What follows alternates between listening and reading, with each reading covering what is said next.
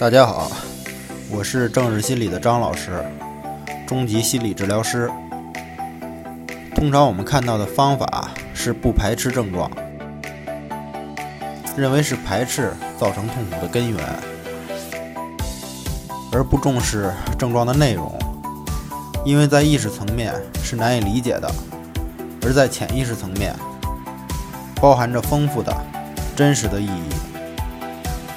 对于担心而言，排斥是一种应对方式，不去排斥只是表面的操作，并不能解决意识和潜意识层面的问题。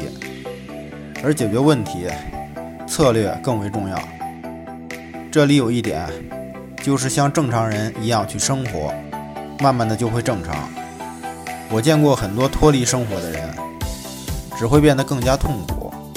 我也见过很多没有脱离生活的人，他们也很痛苦，艰难困苦的在实践着不去排斥。显然，这并没有触及深层的领悟的实质。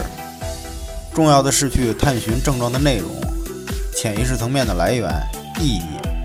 我们说，现在困扰我们的焦虑不安是过去的、未解决的，在现在的情境中移情性的重复。我们自己去体会。